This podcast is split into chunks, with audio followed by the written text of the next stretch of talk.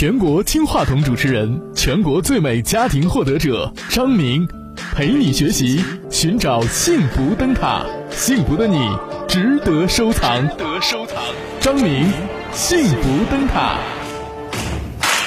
喂，你好，张明老师，你好。就是说我跟我朋友谈了两年，但是我们俩沟通起来就是觉得有点儿很不顺畅。谈了几年呢谈两年，呃，两年一直都不顺吗？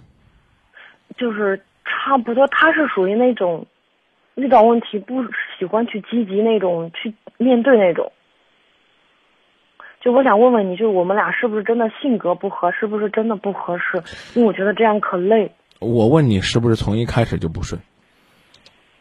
也，嗯，你说是从我们开始谈吗？对，从我们开始谈就没多长时间，就是我们俩因为两个人相处时间长，肯定要有之间会有什么事，就是说中间有什么事情，就是说有时候，因为一件小事情的话，因为女孩子嘛，不是说非要怎么着，因为她老是有些问题说不明白，你知道吧？什么呀说？不明白，让让就是她就是老是有些问题说不明白，比如说一个很简单的事情，她都喜欢说话，她喜欢那种绕绕。他他就是说我问他为什么喜欢这样绕，我说我不喜欢，我说两个人嗯在一块相处，我喜欢直接就直来直去的，这样的话两个人沟通起来会比较容易，相处起来会比较嗯就是说好一点，不会说有中间会有会有那么多不愉快。然后他他说他是善意的谎言，呀，我自己说说不明白。兜圈子未必都是谎言呢。他说话他喜欢兜圈子，你想两个人在一块儿相处，要是老是说话这样绕圈子的话，兜圈子就等于骗人吗？我认为没什么。方便老师，我给你打个很简单的比方，哎，对对对，这是很重要的。你看，嗯，你看那一天早上不是那天晚上，然后他说他给我打电话了，本来我们俩说了有事儿嘛，说我那我晚上跟你说，他说他白天有事儿，然后嗯，我就晚上打他手机，他手机是开着的，然后没人接，因为我们俩我知道他手机要不然在车上，要不然就在就在房就在房间卧室，然后一直没人接，我想着没人接可能是他有事情，我没多想，我我打了好几个，结果他手机嗯关机了，可能是没电了。就自动自动关机了，没电了。等第二天，我我当时是这样想的：如果是他真的不知道的情况下，嗯，可以原谅，因为这种情况每个人都会遇见。如果他是知道的情况下，故意不接或者故意怎么着的话，我觉得我应该问问他是怎么回事。到第二天，我是早上刚醒刚醒，然后我就给他打手机，手机是开着的，然后我就问他，我说你昨天晚上怎么没接电话？他说，呃，我没听见。我说你没听见，那手机没电了，怎么一一大早就？那你怎么？我那你没听见？那你怎么早上我一打电话通手机是通的？他说不知道，呃，可能就是嗯那个啥没电了，没电了，然后嗯不是，他说嗯、是我充在卧室充电，我没听见。我说你我我觉得他说话可有矛可矛盾。我说你手机既然是在充电，他为啥正打电话他会自己关机呢？自己关机，而且他说他不知道，我觉得可累。这样他还不是说哦，我有事情或者是喝多了没接，要不然就是我我他他说其实你你打电话我知道，就是我后来啊，他他自己说，他说你老是说话跟审审问的方式，我听老是跟审贼一样。然后后来呢，他后来他就跟我说，他说我晚上我我听见你打电话了，然后我也知道你打电话，嗯。我到两点的时候，我给手机充是没电，你打了是没电。到最后两点的时候，我起来看了看手机没电了，然后我再充上电了。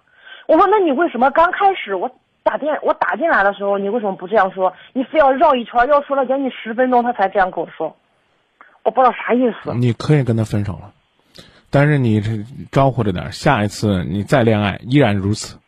我我必须要保留我的意见，跟你说，你男朋友也许呢，呃，说话呢是兜圈子。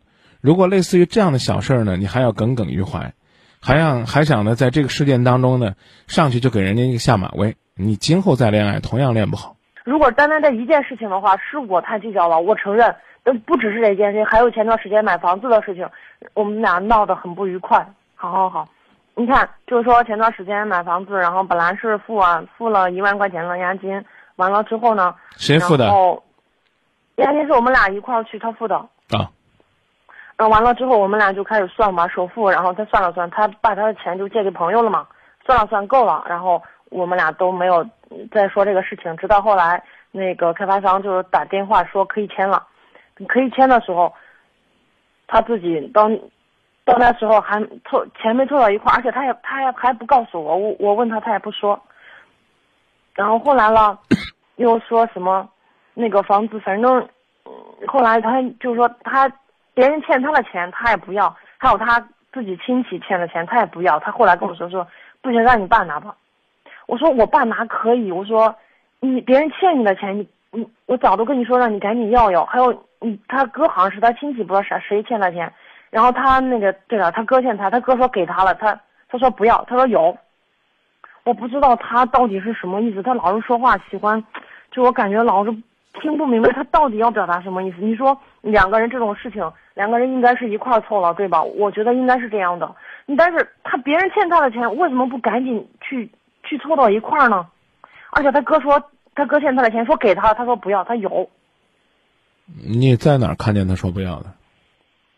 我当时是跟他跟他我们俩一块儿去他哥家了，他哥当着我的面这样说的。你让他怎么说？什么？你让他怎么说？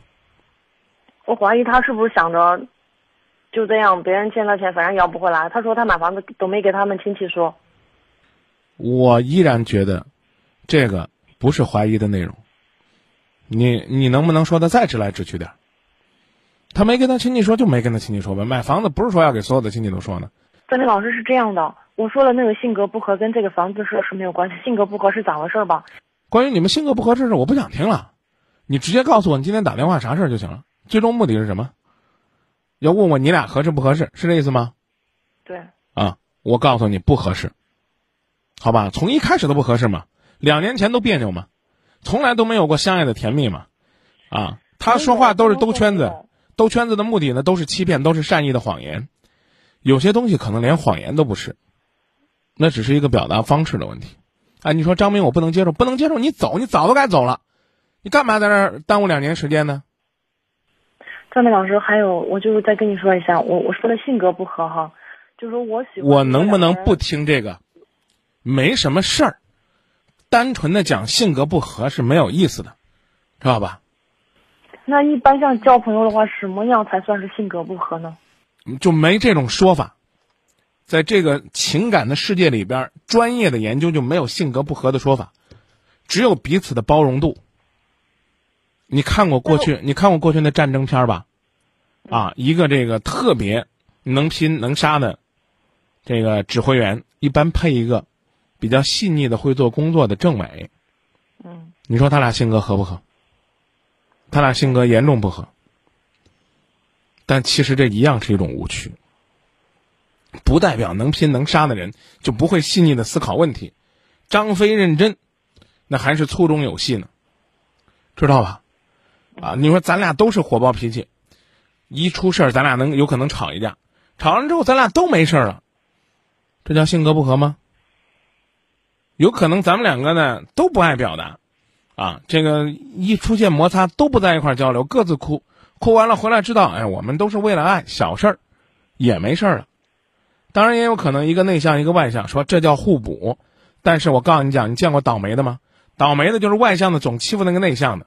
内向的最终郁郁寡欢，积劳成疾，最后病死了。你说这叫性格合适吗？我再次跟你讲，没有这概念，知道吧？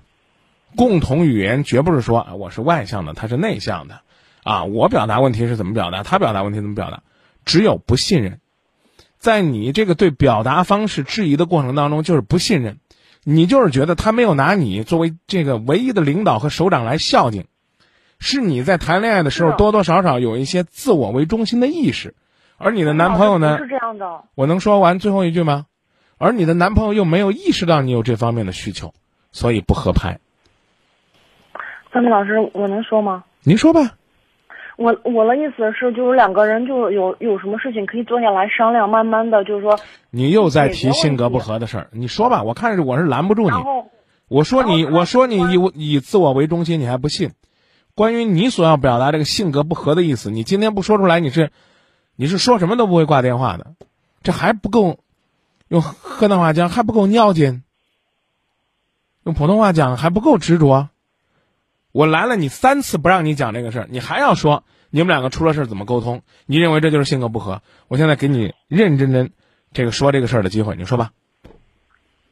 就是说我们俩沟通起来，就是说就是怎么回事吧？比如说有一件事情，我我你千万不要举例子了，不要再举例子了。我我不举例子了，我就我的意思就是说，我平常我就是我喜欢，因为每个人喜欢方式不一样，我喜欢就是两个人有什么事情坐下来心平气和坐那儿去慢慢说出来，然后再去解决问题。他是喜欢有有什么事情了，他是喜欢发脾气，然后把自己的意意愿表达出来，然后那你慢慢走人。那我打断一下。坐下来沟通是不是需要技巧，需要方法，需要环境，也许还要兜个圈子，把自己的脾气发出来，何尝不是直来直去呢？你总结的对吗？他发脾气说明他倒是个直人，你坐在那儿沟通怎么沟通？肯定是说哎这事儿别别别别说这个啊，先消消气儿，咱俩能不能坐在这儿讲讲道理呢？那到底谁是直脾气呢？我依然告诉你，世上本无事，庸人自扰之。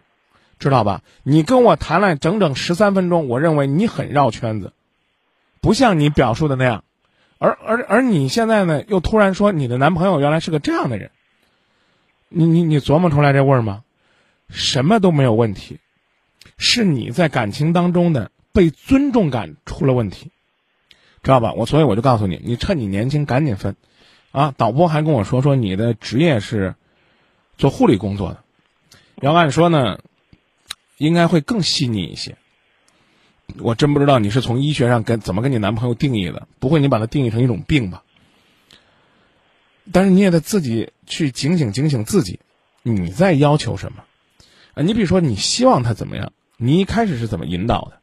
哪怕就算是你男朋友真的就是一个啊，这个天生的说谎的兜圈子的人，可兜圈子和说谎不是一回事儿啊。说谎说谎就等于兜圈子吗？兜圈子就等于说谎吗？我不知道你怎么定义的。就算他天生是这样一个人，一年多之前你出现苗头了开始治疗，也许不会像现在这么严重。因此，我真的跟跟你说，你要觉得没得玩了，很别扭，你就分了吧。要不然的话，你就换个方式，换个心情，也许你会发现挺好的。他昨天晚上没有接到你的电话，然后呢，第二天一早呢跟你打电话的时候，你希望他怎么说？啊，亲爱的，对不起，昨天你打电话的时候呢，我看到是你打的了，然后我手机没电了，之后我就去充电了，啊，这个充完电呢，我我也没有及时给你回，实在抱歉，这和他表达的有多大的差别？啊，你给我打的时候，我我没我没在意，啊啊，我我就奇怪了啊，我怎么会打着打着通了电还会这个断断信号呢？如果这世界上要有要有千分之一的几率是这样的。怎么办？跟你老公、跟你男朋友坐在这儿赌个咒，跟泼妇一样啊！你要是这个、那个、那个接我的电话的时候，你知道你不给我回，天打五雷劈啊！劈死你个坏东西！就这，斤斤计较一些小事儿。没有，我没有那样，也没有说去计较，我只是觉得他为什么就是说老是姑娘啊，要那样说话。姑娘啊，我不敢说今夜不寂寞是热线，但打通了之后，你举的第一个例子。如此难忘，如此愤慨，你还不叫计较，叫啥？我我我我我能跟你说实话吗？嗯。你今天打这十五分钟电话，基本上是浪费了。非常抱歉啊，因为我也没有很心平气和的去听你讲，你们到底怎么没法沟通？因为在你的言谈话语当中，一肚子都是气。十五分钟时间，你没有说一句你男朋友怎么好。怎么让你能够跟他坚持了两年？然后对房子的意见呢？什么借钱的意见呢？有事儿没？是有事儿，肯定有些细节没沟通好，但不是不是如此这般愤慨，对不对？他到他哥哥那儿，他哥说还钱，他说啊不用不用，客套客套又怎么了？对不对？你干脆就平常都是这样的人，他平常就是这样。他平常是这样吗？他喜欢要面子，要面子，男的都喜欢要面子，但是他。本来都没有，他还是给人家说有，我我不喜欢这样。我喜欢这样。他还不如不说，他还不如不说呢。这哥们儿仗义，还好。这哥们儿仗义，为什么不说呢？有你逼着，怎么为什么不说呢？你根本就割舍不下。这男孩子哪儿哪儿都不错，我替你说了。就是没有拿你当姑奶奶敬着，对不对？你琢磨琢磨，他平常就这样，到事儿上还这样，这叫表里如一。你特郁闷吧？怎么你男朋友那么多毛病，到张明那儿都成好的了？我告诉你三个字儿，我故意的。我就让你知道知道，你不珍惜的男孩子有人珍惜。你看，我借他一万块钱，等他买房了，我问他哥们儿，都买房了，这钱要不我还你？没事没事没事啊，这个我买房我我想办法，我要仗义了，我会主动还，我想办法还。但我觉得我这哥们儿，我这兄弟，到买房这事儿上，还能说出这样的话。够意思，他跟我说，说明他有需要啊。张平，这个手头要宽松了，把把把钱给我啊，我我这个买房子的，啊，成成成啊，等我准备差不多了，怎么样？啊，那那碰见他不开眼的了，你觉得你男朋友死要面子活受罪了，这时候你可以说呀，啊，那看你吧，你要宽松了就宽松。什么叫一个唱红脸，一个唱黑脸啊？啊，你在那蹦出来，哎呦，他一直都这样，一直都这样，说明这个人一直都这么仗义。他要说到事儿上了，他开始变得斤斤计较了，那还说明他这人有问题呢。从头到尾，至始至终都觉得朋友啊、面子啊挺重要的啊。然后呢，在这个事儿上呢没有处理好，你要多理解。你可以跳出来，他不好意思说的话，你可以说，但不是你去指责他、批评他。如果你你让我说最后半句，如果你怀疑他说他压根儿就没打算为我买房子啊，他就是想让我们凑钱的。你不说了吗？你也不怕，你干脆就开诚布公的说，你觉得我们家拿多少合适啊？要不够的话，咱还是把咱那账给要一要，毕竟咱不能让父母增加那么重的负担。你怀疑什么？你到最后你都没敢说出来一句，我怀疑他不愿意拿那么多钱。到底谁兜圈子不直来直去啊？关键是，他都不给我坐这儿去说这个事情，都不会，他他都不坐这儿跟我说事情，他一说站起来就走人了。二十分钟了。我必须跟你说再见了，要不然的话呢，我会觉得让您觉得今夜不寂寞太难沟通了，行吧？您自己想吧，愿放您早点放，啊，给自己的爱情，给这男孩子，给你未来的生活都给给点自由，行不行？好吧。啊，祝你自由，再见。我不知道各位呢，设身处地的替她男朋友想一想，如果每天呢，这个女孩子是通过这样的方式。要跟你沟通一个事儿，你会不会觉得也要崩溃了？